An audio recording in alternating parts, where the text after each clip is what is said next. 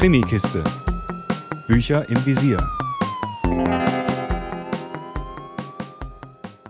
Hallo zu einer neuen Folge der Krimikiste. Heute stelle ich euch Der Tote in der Dorfkirche von Richard Coles vor. Richard Coles selbst ist Reverend in Großbritannien und alles andere als gewöhnlich.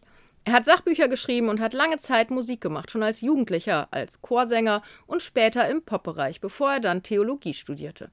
Lest mal über ihn nach, er hat auf jeden Fall einiges hinter sich. Spannend.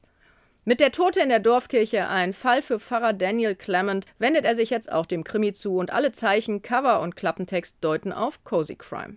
Protagonist Daniel Clement ist Pfarrer einer kleinen Gemeinde, in der Diskussionen um den Blumenschmuck in der Kirche der Regelfall sind. Eigens dafür gibt es natürlich ein Komitee in der Gemeinde. Doch nicht nur, dass Daniel es wagt vorzuschlagen, eine Toilette in die Kirche einzubauen. Unfassbar für die meisten Gemeindemitglieder. Nein, auf einmal liegt ein Toter in der Kirche, der Archivar des adligen Landsitzes. Und Daniel muss zu allen anderen Aufgaben, die er sowieso schon hat, auch noch einen Mörder suchen. Die Geschichte liest sich tatsächlich sehr cozy und dennoch spannend, wobei ich sagen muss, dass sich für mich einige Teile doch schon sehr in die Länge zogen.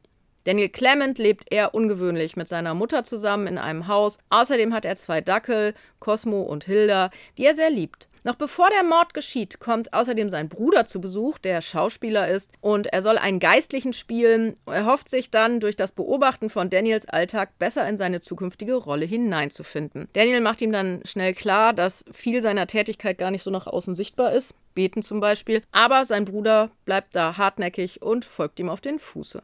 All das nimmt für mich insgesamt zu viel Raum ein, inklusive der Diskussion um den möglichen Toiletteneinbau.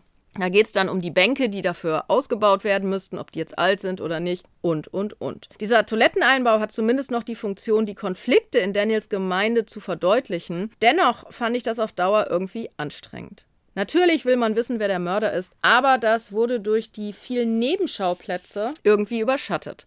Für mich kam noch dazu, dass ich mit vielen Figuren nicht wirklich warm geworden bin. Daniel selbst fand ich durchaus sympathisch, aber zum Beispiel seine Mutter so gar nicht. Auch sein Bruder war irgendwie echt anstrengend und die Personen aus der Gemeinde waren nicht wirklich mein Fall. Daniel selbst wirkt oft unbeholfen und teilweise naiv, was ihn jetzt nicht unsympathisch macht, aber nicht unbedingt glaubwürdiger, denn schließlich soll er einen Mord aufklären. Und dass er seine beiden Hunde liebt, nehme ich ihm ab. Aber dennoch haben die beiden mich irgendwie ebenfalls genervt, auch wenn ich Hunde an sich mag. Alles in allem war Der Tote in der Dorfkirche leider ein ziemlicher Flop für mich. Ich bin gar nicht mit dem Buch warm geworden. Vielleicht gefällt es den Hardcore-Cozy Crime-Fans ja besser, aber ich selbst, für mich, brauche definitiv keine Fortsetzung. Mehr Infos unter www.krimikiste.com.